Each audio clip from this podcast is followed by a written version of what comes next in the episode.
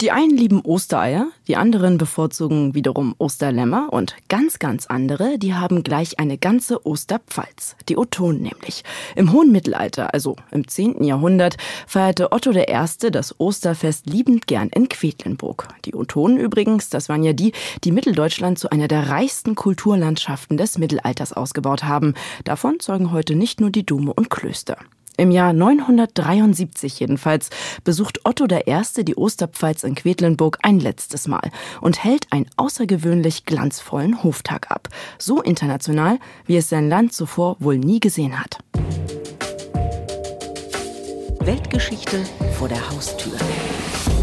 Ein MDR Kultur Podcast. Hallo, willkommen. Schön, dass Sie wieder mit dabei sind. Ich bin Linda Schildbach und ich hoste diesen Podcast hier, der alle zwei Wochen Geschichten aus unserer Region erzählt. Die, die die Welt verändert oder zumindest Weltgeschichte geschrieben haben. So, Tom, und ich sitze hier schon mal schön im hübschen Gewand im Studio. Du bist... Äh Als Ritter verkleidet. Sorry. Wir sind ja. heute mottomäßig angezogen. Nein, Sie merken natürlich, wir lügen, weil das würde ja rascheln, aber es ist. ich bin schon als Ritter verkleidet, also du kannst es nicht einfach für mich festlegen. So, das äh, entscheidet jetzt jeder selbst, genau. Nee, aber es ist ja wirklich ein ganz besonderer Hoftag, der im Jahr 973, also wir reisen ganz weit, weit zurück in die Zeit. Über und, 1000 Jahre. Ja, oh Gott, über 1000 Jahre. Und wie eingangs schon angedeutet, ist er ja ganz besonders. Aber ich muss trotzdem fragen, ich meine, Feste gab es ja viele damals in dieser Zeit. Warum suchen wir uns jetzt gerade diesen Hoftag raus? Da gibt es mehrere Gründe für. Zum einen haben wir eine sehr internationale Gästeschar. Es gibt Gesandte aus Ungarn, aus Polen, aus Böhmen, aus Byzanz. Der Papst schickt Vertreter hin. Gibt diesem Hoftag so eine gewaltige europäische Dimension tatsächlich und das ist schon was sehr Besonderes. Dann haben wir natürlich noch die Prinzessin. Mhm. Äh, Otto I. hat ja einen Sohn, der wiederum hat eine byzantinische Prinzessin zur Frau genommen und das gibt dem Ganzen eine riesige Geschichte. Das heißt also, dieser Hoftag illustriert zum einen das Machtempfinden von Otto I. oder das Machtbewusstsein und natürlich die Macht, die er tatsächlich besitzt. Also er bewegt sich sozusagen auf dem Zenit seiner Macht. Das ist das eine mit diesem Hoftag. Das zweite ist diese europäische Dimension. Das dritte ist was ja, was die Altvorderen interessiert, das sind ja damals in einer Zeit, da kommt Otto I. gerade nach mehreren Jahren in Italien wieder nach Quedlinburg. Ich bin wieder da. Äh, ihr könnt mich jetzt wieder mal sehen. Ich war lange weg, aber jetzt bin ich wieder zurück und die können ihn jetzt endlich mal wiedersehen. Das spielt ja auch eine entscheidende Rolle. Und das vierte ist, das ist was Dramatisches und stellt sich aber erst hinterher heraus. Er stirbt ja kurz darauf und damit ist es der letzte Hoftag, an dem er teilnimmt. Und das ist dann sozusagen der Ab Gesang auch von Otto I. Okay, also ich merke, es kommt wirklich alles zusammen. Mhm. Das ist äh, alles, was man sich quasi wünschen kann für so eine Weltgeschichte vor der Haustür. Ich muss trotzdem noch mal fragen, weil vor der Haustür ist das Stichwort. Ja, klar, Otto der Erste muss sich sehen lassen, nördlich der Alpen. Das Reich ist groß, aber warum sucht er sich dann ausgerechnet Quedlinburg aus? Ja, Quedlinburg ist ein ganz besonderer Ort, eine ganz besondere Pfalz. Also in Quedlinburg, in der Stiftskirche liegt sein Vater begraben, Heinrich I., ein Herrscher, der ein großes Ansehen genießt, der ehemalige ostfränkische König von 919 bis 936.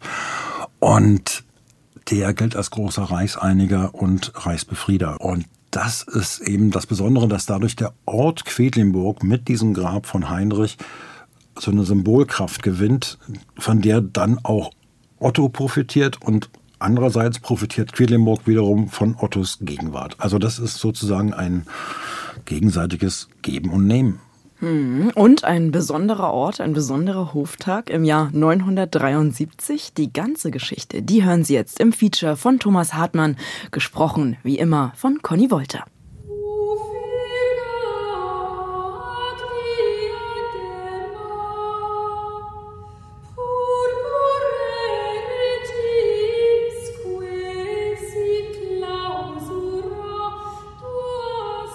Quedlinburg hat für Kaiser Otto I. eine ganz besondere Bedeutung. In der hiesigen Stiftskirche befindet sich die Grabstätte seines Vaters Heinrich I. und seiner Mutter Mathilde.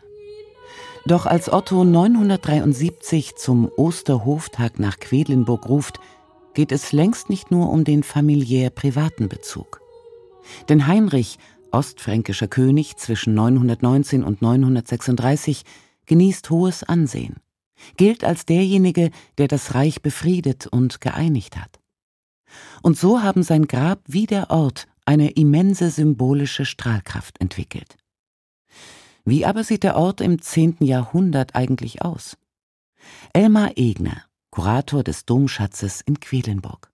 Das lässt sich nur archäologisch beantworten. Viele fragen immer, wenn ich damals aus dem Fenster geschaut hätte, was sehe ich denn dann? Wahrscheinlich Bäume und Rauch, denn das wird eine sehr kleine Siedlung gewesen sein und darüber schweigen sich die Bodenfunde bis zu einem gewissen Grad aus. Also man kann über die eigentliche mittelalterliche Anlage Quedlinburgs nachher gar nicht so viel sagen. Wir wissen, wir haben einen Kreis von alten Grabanlagen rings um ein kleines Tal, wenn man so will, um den Bodeeinschnitt. Wir haben den heutigen Stiftsberg, der dann besiedelt ist. Wir haben eine weitere Erhebung Münzenberg und überall dazwischen gibt es so bereits erste Siedlungsanlagen, mehrere Dörfer, die dann zusammenwachsen zu einer kleinen Stadt. Hier also hält Otto im März 973 Hof, findet ein Hoftag statt. Ein Hoftag, das ist im Mittelalter ganz allgemein eine Zusammenkunft von geistigen und weltlichen Großen, sagt Stefan Freund, Professor für mittelalterliche Geschichte an der Otto von Guericke Universität Magdeburg. Ein Hoftag hat ansonsten die Aufgabe, Entscheidungen zu beraten und dann letztlich herbeizuführen, weil das mittelalterliche Königtum und mittelalterliche Herrschaft auf der Konsensbildung der Großen mit dem König beruht. Das heißt, der König entscheidet nicht nach eigener Machtvollkommenheit oder eigenem Gutdünken, sondern stimmt die wesentlichen Maßnahmen mit den Großen ab und dazu dienen solche Hoftage, die sehr, sehr gerne und sehr häufig anlässlich hoher kirchlicher Festtage begangen werden. Der Hoftag von Quedlinburg ragt allerdings heraus. Zum einen erfährt er große Aufmerksamkeit, weil er zu Ostern einberufen wird, dem höchsten Fest der Christenheit, was immer für großes Aufsehen sorgt.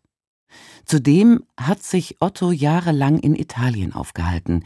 Dies nun ist der erste Hoftag nach seiner Rückkehr. Und die dritte Bedeutung des Quedlinburger Hoftages besteht darin, dass wir Kenntnis davon haben, dass zu diesem Anlass aus beinahe ganz Europa Gesandtschaften an den Hof geschickt wurden nach Quedlinburg das heißt, dass im Grunde genommen das Who is Who des europäischen Hochadels in Quedlinburg versammelt war. Das ist in dieser Form ganz, ganz selten vorgekommen. Das ist also wirklich eine ganz besondere Ausnahme gewesen. Und der vierte und letzte Grund, der erschließt sich dann erst im Nachhinein. Es ist der letzte Hoftag, den Otto gehalten hat, weil Otto wenige Wochen danach sehr überraschend in Memleben gestorben ist.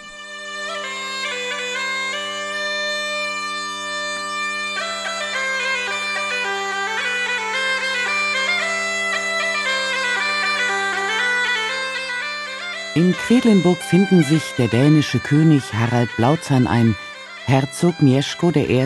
aus dem Territorium des heutigen Polen, Abgesandter des Papstes und aus Byzanz oder Pandulf Eisenkopf, Fürst von Capua und Benevent. Otto ist zum Zeitpunkt des Quedlinburger Hoftags nicht nur der römische Kaiser, sondern er ist letztendlich das, was man als Hegemon bezeichnen würde. Er ist der alles dominierende Herrscher in Europa. Und vor diesem Hintergrund erklärt sich auch, weshalb Gesandtschaften aus ganz Europa zu ihm gekommen sind, um ihm seine Aufwartung zu machen, ihm zu huldigen und umgekehrt, das ist damals immer üblich gewesen, auch von Otto Gaben entgegenzunehmen. Um zu dieser dominierenden Position zu kommen, bedarf es selbstredend gewisser Voraussetzungen persönlicher Natur. Stefan Freund spricht von der Herrscherintelligenz Ottos I. Aber zunächst sollten wir uns vielleicht ein Bild des Kaisers machen.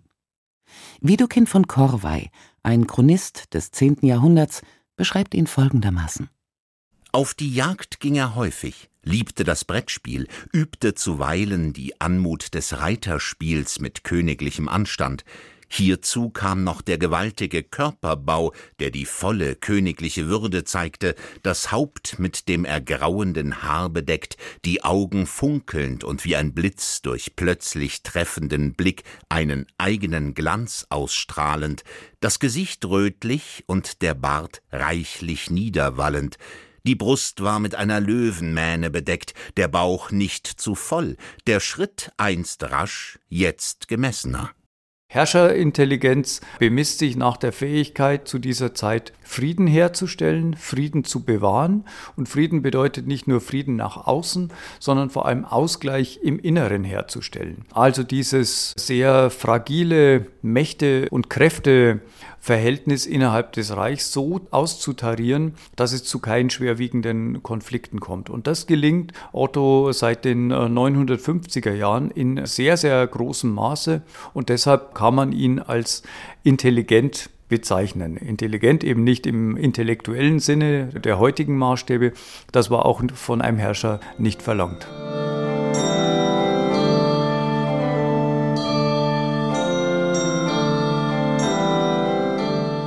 Zudem vermag der Liudolfinger gute Chancen zu erkennen, wenn sie sich bieten. Otto, der 936 das Erbe Heinrichs I. antritt, wendet sich 951 gen Süden. Der italienische König Lothar II. ist verstorben, seine Witwe Adelheid von Burgund wird gefangen gesetzt. Sie kann fliehen, Otto zieht mit seinem Heer aus, um ihr beizustehen, und heiratet sie. Und weil wir in Italien ein etwas anderes Erbrecht haben als im Reich nördlich der Alpen, erbt Adelheid einen großen Teil der Besitzungen ihres verstorbenen Mannes und deshalb gibt es diesen etwas saloppen Spruch, der aus einer mittelalterlichen Quelle aber stammt, dass Otto durch Adelheid Italien gewonnen habe. An dem ist sehr, sehr viel dran. Das bedeutet aber dann, dass er sich in Italien erst durchsetzen muss gegen Adlige, speziell gegen Berengar von Ivrea und dass er dann in einem weiteren, einem anders gelagerten Schritt äh, 922 1863 das Kaisertum erlangt. Und dieses Kaisertum kann er nur erlangen im Zusammenspiel mit dem Papst, weil es zu dieser Zeit schon üblich ist, dass man die Kaiserkrone aus päpstlicher Hand empfängt. Es ist Papst Johannes dem Zwölften vorbehalten, Otto zum Kaiser zu krönen. Und dies bedeutet einen gewaltigen Macht-, Reputations- und Prestigegewinn. Ottos Sicht auf das Kaisertum ist vermutlich geprägt durch das Kaisertum Karls des Großen. Karl der Große hat nach einer 300-jährigen Vakanz des Kaisertums im Westen im Jahr 800 am Weihnachtstag, also am 25. Dezember, sich in Rom durch Papst Leo III. zum Kaiser krönen lassen und gilt im 10. Jahrhundert zur Zeit Ottos schon als die überragende Herrscherfigur schlechthin. Mit der Kaiserkrone befindet sich Otto aber noch nicht am Ziel seiner Wünsche. Denn entscheidende Steine fehlen noch in seinem Macht- und Prestigepuzzle eine familiäre Verbindung mit dem Kaisertum in Byzanz, eine byzantinische Braut für seinen Sohn Otto II. Byzanz existiert seit der Spätantike in ununterbrochener Kontinuität. Die Kaiser in Byzanz fühlten sich dem Kaiser im Westen, speziell auch Otto, überlegen. Und jetzt aus diesem Kaiserhaus eine Braut zu bekommen, war eine enorme Aufwertung.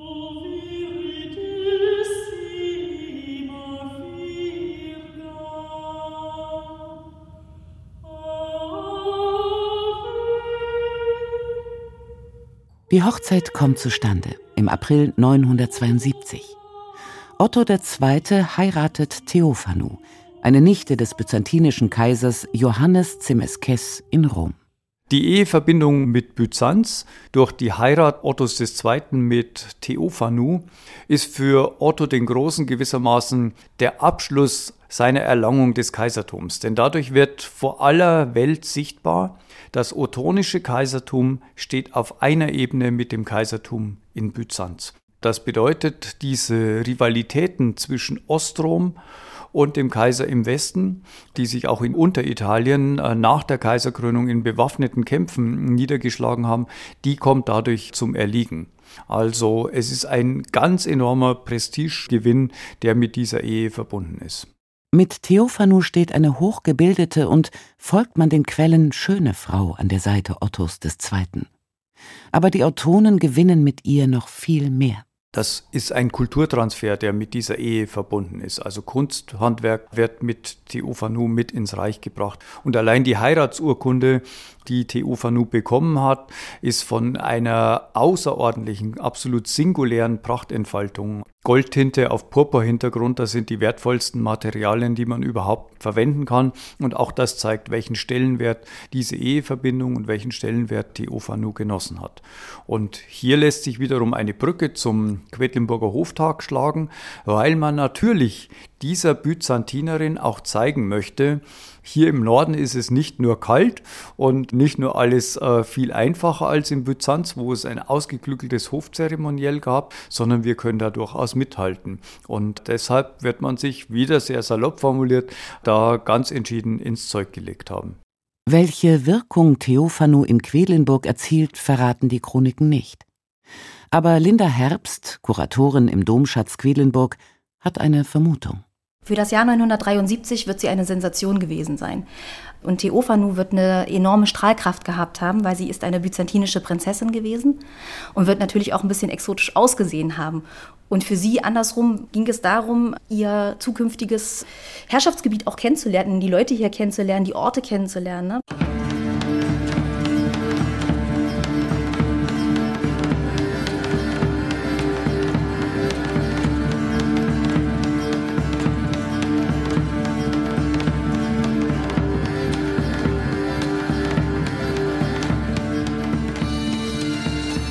Versuchen wir doch mal genauer zu rekonstruieren, was sich vor über 1000 Jahren in Quedlinburg abgespielt hat.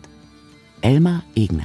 Wir haben sicherlich ein sehr buntes Treiben. Wir haben Sprachen aus aller Herren Länder, Leute, die sich gegenseitig noch nie gesehen haben in ihren Trachten. Ein Volk vor Ort, was ein bisschen überfordert sein wird mit den ganzen Sprachen, mit den ganzen Gebräuchen, mit den ganzen neuen Gerüchen und wahrscheinlich eine Reisegesellschaft, die von überall herkommt und dann plötzlich 5000 Leute hier sind, die es sonst nicht gibt.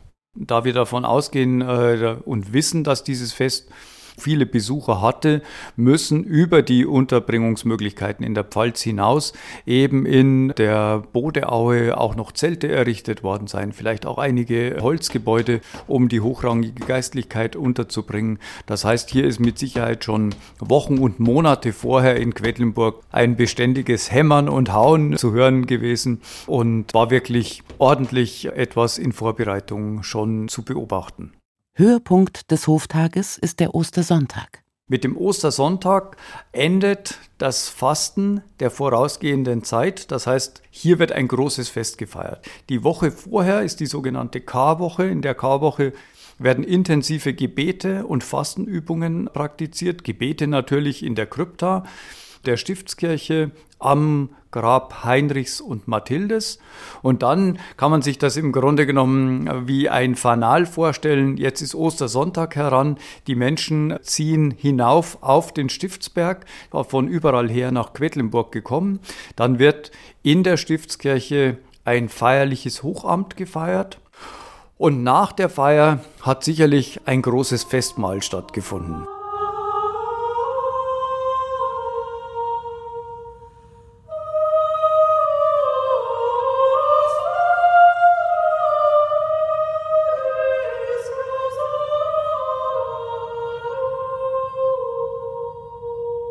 Die Kirche des 936 gegründeten Damenstiftes dürfte dem ausgesuchten Ereignis entsprechend angemessen ausgestattet sein.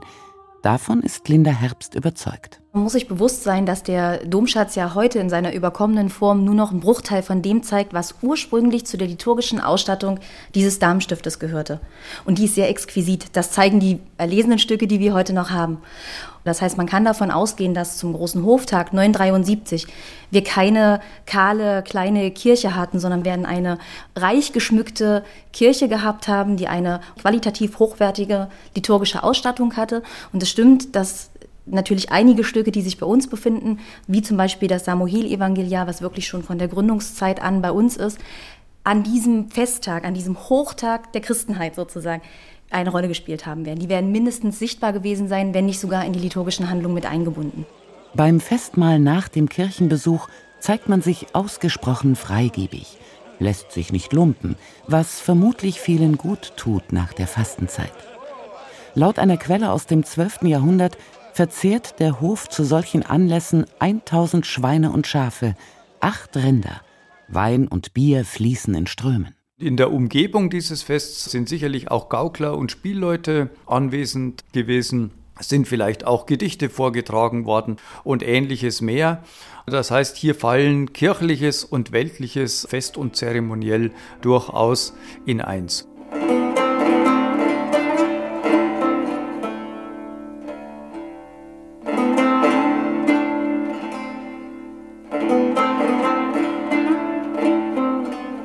Der Hoftag in Quedlinburg zu Ostern 973 ist ein Ereignis, das nach Europa ausstrahlt. Er zeigt einen Herrscher auf dem Zenit seiner Macht, einen, der sich dieser Macht voll und ganz bewusst ist und diese mit dem Hoftag demonstriert. Dieses Ereignis beweist aber auch, dass der Kaiser zu feiern versteht. Weltgeschichte vor der Haustür. Ein MDR Kultur Podcast. Es war die Party des Jahres, kann man sagen. Der ja. Hoftag von 973. Otto der Große holt die große Politik nach Quedlinburg. Mit Gäste, exotischer Prinzessin. Mit exotischer Prinzessin. Also wirklich, ich wäre gern dabei gewesen, muss ich sagen. Oder, Tom? Also, kann ich teilen, ne? Das, das denke ich auch. Faszinierend, ja. Hm. Du bist ja nun für deine Recherche auch nach Quedlinburg gefahren, auch vor Ort. Jetzt war das ja tausend Jahre her. Quedlinburg trotzdem spannend. Wie war das für dich? Wie, wie, konntest du da eigentlich recherchieren? Weil generell weiß man ja gar nicht so viel, ne, historisch aus den Quellen. Also erstmal lohnt sich sowieso eine Fahrt nach Quedlinburg ganz generell, genau, weil genau. wenn ich einfach gerne, da ist eine schicke Stadt und sieht einfach gut aus.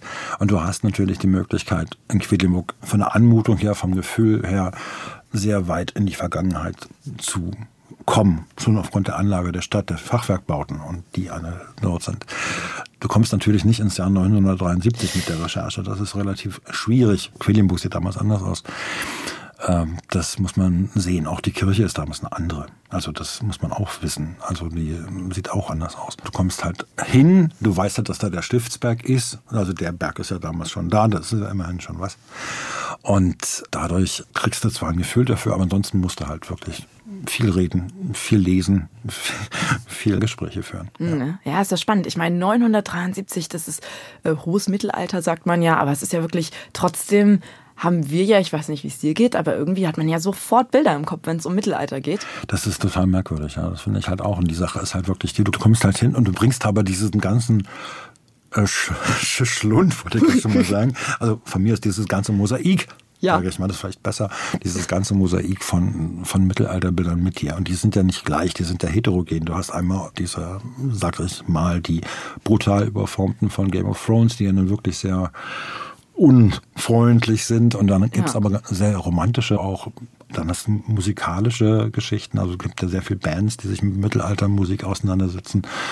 Es gibt auch andere Möglichkeiten, dem Mittelalter in irgendeiner Weise nah zu sein. Wie du ähm, sagst, es ist so eine Art Mosaik irgendwie, ne? Also wir haben irgendwie ganz viele Bilder, Eindrücke, Musik. Wir haben ganz viel, aus dem wir uns irgendwie speisen können, um uns so ein Mittelalter vorzustellen. Und wie du auch sagst, ganz oft denke ich mir auch so, ja, aber wer weiß, wie viele Jahrhunderte ich da durcheinander würfle, ne? Ja. Und wie viele Sachen da wirklich genau. stimmen, wenn man so diese Popkultur irgendwie hat, ne? Also ich meine, man hat sofort irgendwie die dreckigen Straßen. Gut, das muss wohl gestimmt haben, oder? Ich meine, dreckig war es ja hoffentlich, also nicht hoffentlich, aber war es ja auf jeden Fall ja. irgendwie. Ne? Schmutzig wird es wird gerochen haben. Also für die Recherche ist es eigentlich nicht schlecht, weil du bringst halt wirklich Bilder mit und hast eine Vorstellung. Also du bewegst dich zumindest innerhalb einer Vorstellung, die du selber hast. Das ist, glaube ich, ganz in Ordnung. Wobei mich natürlich immer wieder interessiert, woher dann eigentlich diese Faszination kommt, warum wir uns eigentlich immer wieder auf diese Bilder stürzen, warum also viele Menschen, muss ja nicht jeder sein, aber es gibt wirklich viele Menschen, ja. die, die, das Mittelalter ja spannend finden und das nicht nur wissenstechnisch, sondern tatsächlich auch, indem sie sich die Filme angucken, indem sie sich die Musik anhören, indem sie auf diese Märkte gehen. Genau, also, es muss auch nachleben, ne? Also diese Märkte, also Mittelaltermärkte, das ist ja wirklich so fast schon wie so eine Art, also manche verkleiden sich ja dann auch gerne wirklich so, ne? Also in, in diese Richtung. Also es, diese Sehnsucht muss ja bei vielen irgendwie da sein. Mhm. Jetzt können wir philosophieren, jetzt können wir gerne philosophieren, wo die her kommt. Für mich ist es jetzt eher zum Beispiel so, ich habe diese Mittelalter-Faszination nicht so. Ich habe natürlich die ganzen Bilder, ja. aber ich sehe mich, mich jetzt in diese Zeit nicht so zurück. Für mhm. mich sind da zu viele Sachen, wo ich wüsste, oh, darauf habe ich keine Lust. Also, ja, das, das ist ne? sicherlich, das, das auf Krankheiten, äh, ja.